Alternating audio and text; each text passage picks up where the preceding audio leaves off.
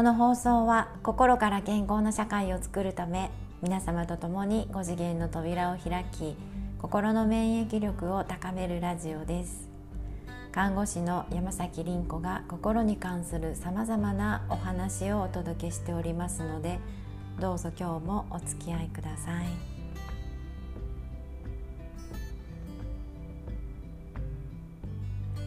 おはようございます。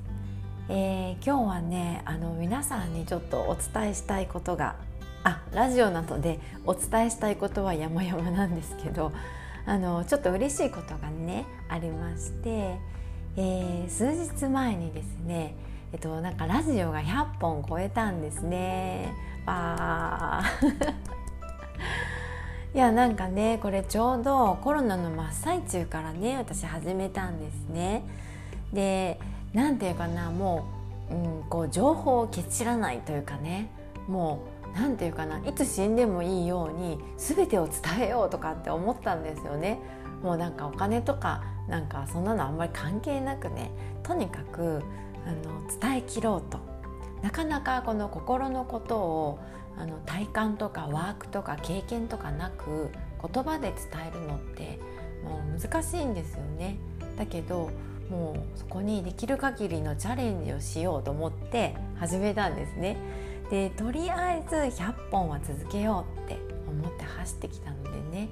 あ一つのステップを超えたなと思ってねあちょっと嬉しかったんでご報告させていただきました。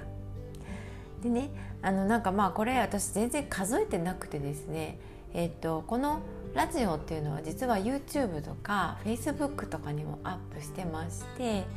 で、えっと、YouTube にこうちょっと変換その音を変換してもらうっていう、まあ、ちょっと、えっと、画像をつけたりとかね。あのもうこれあのラジオはね全然修正なしですね。もう毎回こう修正がまあただ面倒くさいだけなんですけど修正なく、まあ、本番という感じでねチャレンジしてるのもあってですね。面白いなと思ってるんですけど。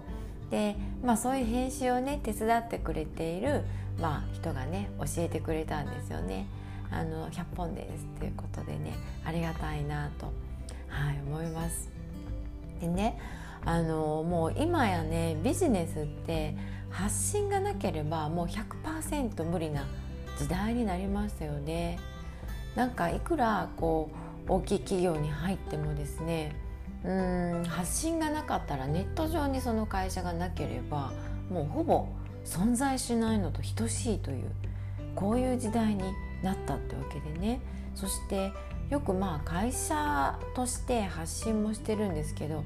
これってあんまりこうなんかその印象に残る、まあ、宣伝というそういう効果はあるんでしょうがなかなかその個人のお客さん個人にお客さんになってもらうっていうところまではつながらないものなんですよねその企業広告っていうのはね。あのまあ、だから今や、えっと、誰もがね表現者なわけなんですよね。たとえ大きな企業であってもやっぱり個人がなんかその人の人間味というかねそういうものをストーリーですねそういうものをやっぱ発信しないことには、えっと、誰の印象にも残らないというねなんかこういう時代になってきたわけなんですよね。でやっぱりねここで立ち返らなきゃいけないのがこうコミュニケーションの食い違いなんですよね。そうなんかあの日常でね非常にありがちなところから行きますとやっぱりこう「行った」って言ったのとで聞いてないっていうこの食い違い非常にやっぱり多いですよね。もうなんかここかしこでこれ怒ってるなっていうのは思うんですよね。で言った方は、えー、言ったことが全部伝わってるって思ってるんですよね。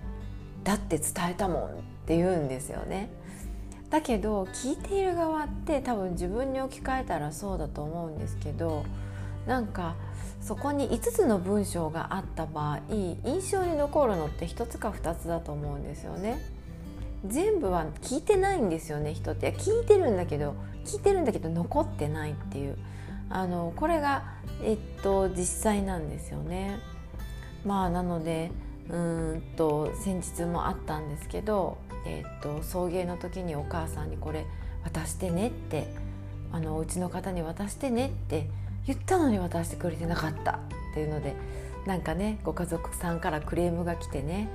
で結局こうやってもう犯人探しですよね誰が悪いかってなってでまあなんか私はこの人に頼んだって言ってで頼まれた人は聞いてないって言って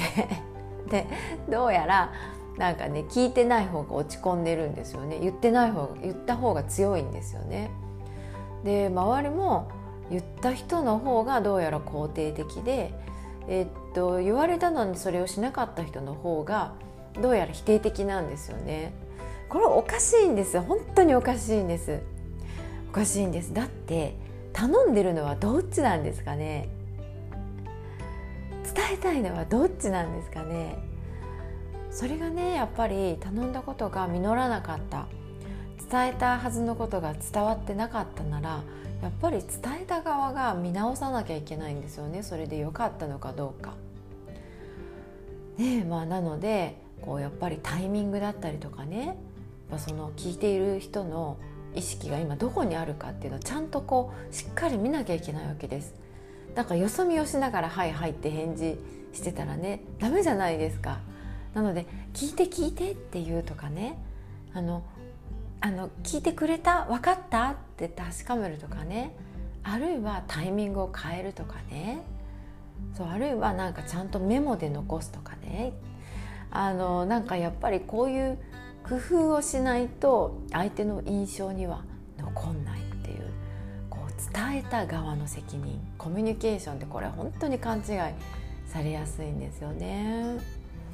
そうこういうところにね気をつけてやっていくってあのますます大事な時代になってきたなって思うわけです。あの例えば質問もね同じなんですよねこれね。えー、そうだなうん例えばこのねあのラジオで「ラジオ100本です」そのある子がね教えてくれたんですよ。手伝ってくれてる子がね。本当にこの手伝ってくれてることに私はすごく感謝しててありがたいなと思ってるんですけどね。ただこれね、えっと、ラジオ100本ですって言われても、えっと、普通に私ここであのアンカーというサイトにアップしている数と、えー、YouTube にアップしている数違うんですね。で編集してもらってても、えー、実際、まあ、YouTube にアップしなかったものもあってでもっと言うと Facebook にアップしているのとアップしてないのもあるんですね。その場その場において、えー、違うんですよこれアップしているものがね。で、まあ、どれの100本を言ってるんだろうなって 思ったわけなんです、まあ、自分で数えりゃいいじゃんっていう話なんですけどそうなんですけどあんまり私数字を気にしていないのでどれが100本なんだろうって知りたかったんですよね。でちょっと質問したんですねしばらく経ってから。YouTube にアップした数って聞いたんですよ。でアップしてないのもいくつかあるよって書き加えたんですよね。でそうすると、まあ、返ってきた答えがですね数本アップしていないのもありますって返ってきたんですね確かね。はい、でえっと答えはその数本アップしていないのもありますと。でここは私分かってる部分で、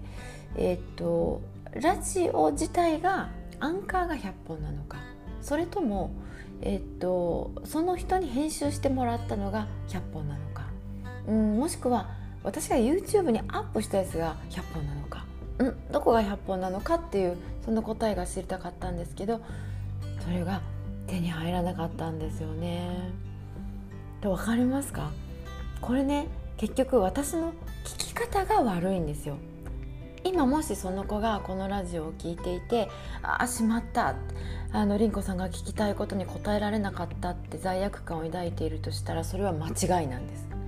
そこをはっきりしないから私たちは伝える側に責任が持てないんですよ。答えている方は悪くないんです一切。これは私の聞き方が100%悪かったんですよだからねアップしていないのもいくつかあるよって言ったこの一文が余分だったんですよねきっとねこれは YouTube にアップした数ってもうここでとどめればそうかそうじゃないかという答えが返ってきたはずなんですよね。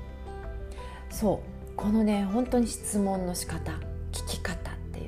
もうこっち側に全部、えー、責任があるっていうことなんですよね。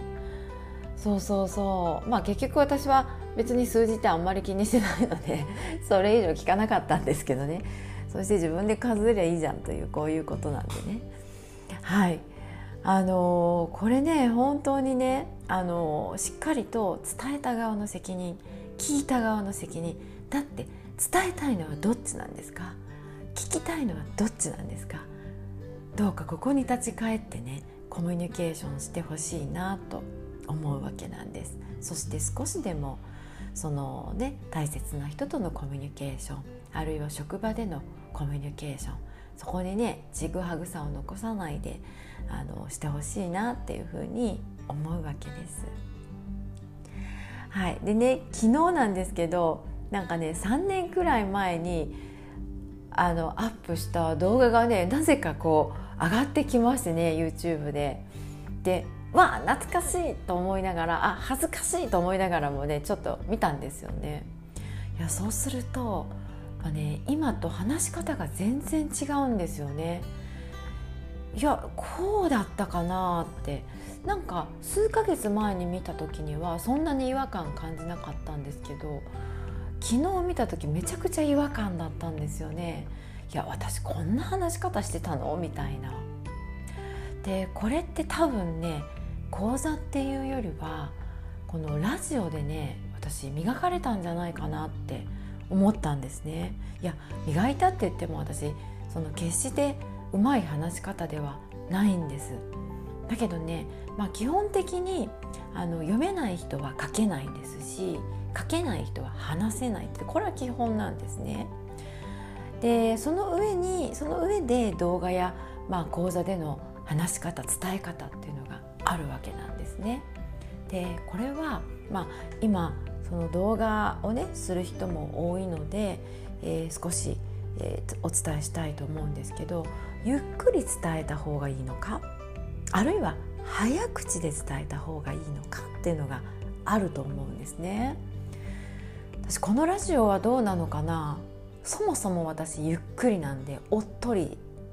しすぎって言われるぐらいあのスローモーションかって言われるぐらい 喋るのが遅かったんですね。でラジオもですねわあなんか早口でわーっと喋りすぎたって後悔する時があってでそれをたまにボツる時があるんですけど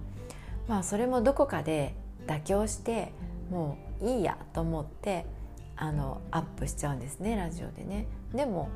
聞いてみたら後で聞いてみたら意外とあ私ゆっくりだわやっぱりって思うんですよね。自分が思っているのと実際に聞き手になった時ってこれ違うんですよねスピードに関してもね。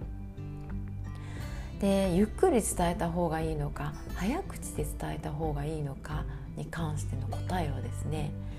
えー、両方ですね両方できるようになるっていうことが最も大事なんです。これはねあの聞いている側っていうのはどうしてもこのアイデンティティフィルターっていうのがフィルタリングがあるんですよ私たちの脳には。で、うんと、考える間を与えると,、え、っとここから入っていくかいかないかっていうちょっと考えるんですよね。これは私が受け入れるべき情報かそうでないかみたいなねあるいは過去の体験とかを参照して考えるとかねでこのアイデンティティフィルターを、えっと、スッと入れるにはやっぱり早口で伝えた方がいいんです考える間を与えない方がいいんですね。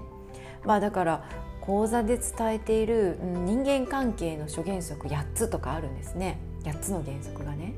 でこれなんかは、えっと、それを話すだけで2時間くらいかかるんです。でこの2時間を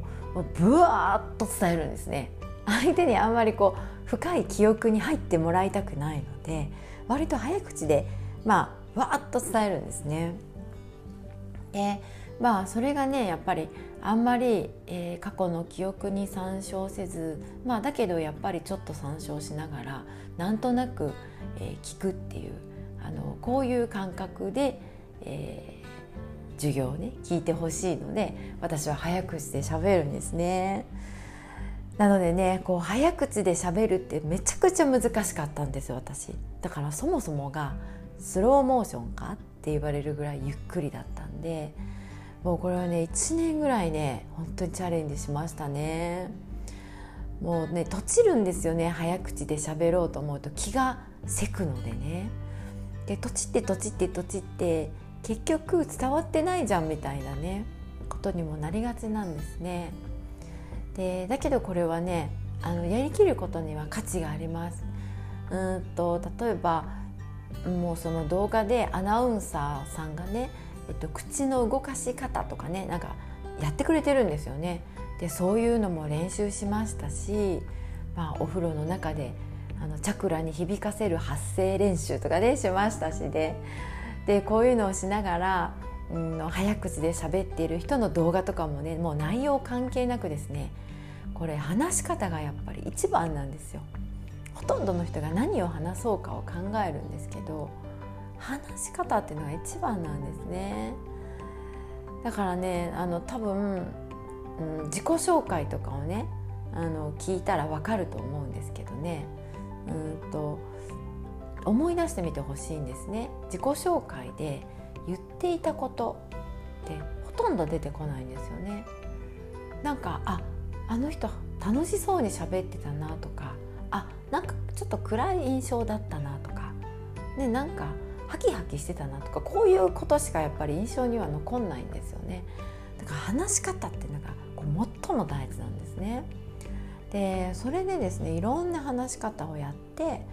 あのやっぱりこう早く話せるっていうのとゆっくり話せるっていうのと、まあ、両方必要だなっていう、まあ、こういうことなんですね。はいなんかね結局のところね、えーと、こういう、うんと、何を話すかより話し方の方が大事、ね、あのそして、えーと、日常のコミュニケーションにおいては、えーと、聞いた方より、えー、ごめんなさい言われた方より聞いた方あとは伝えた方の方が大事っていうことですね。はい、あの伝えた側の責任、えー、聞いた側の責任そして発信している側の責任なんかねやっぱりこの辺、えっと、立ち返ってコミュニケーションを大事にしていただきたいなと思いましたはい、えー、私山崎凛子は、えー、幸せ健康村の運営とか、えー、ウェルネスナースの育成、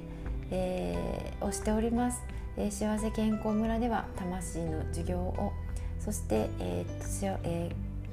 ウェルネスな、えー、ウェルネスコーチングでは、えー、あなんかグダグダになっちゃった、えー、個人においてはウェルネスコーチングなどをしております。でどうか、えーと、どこかにご参加いただけますと幸いです。今日もお聴きくださりありがとうございました。ではまた。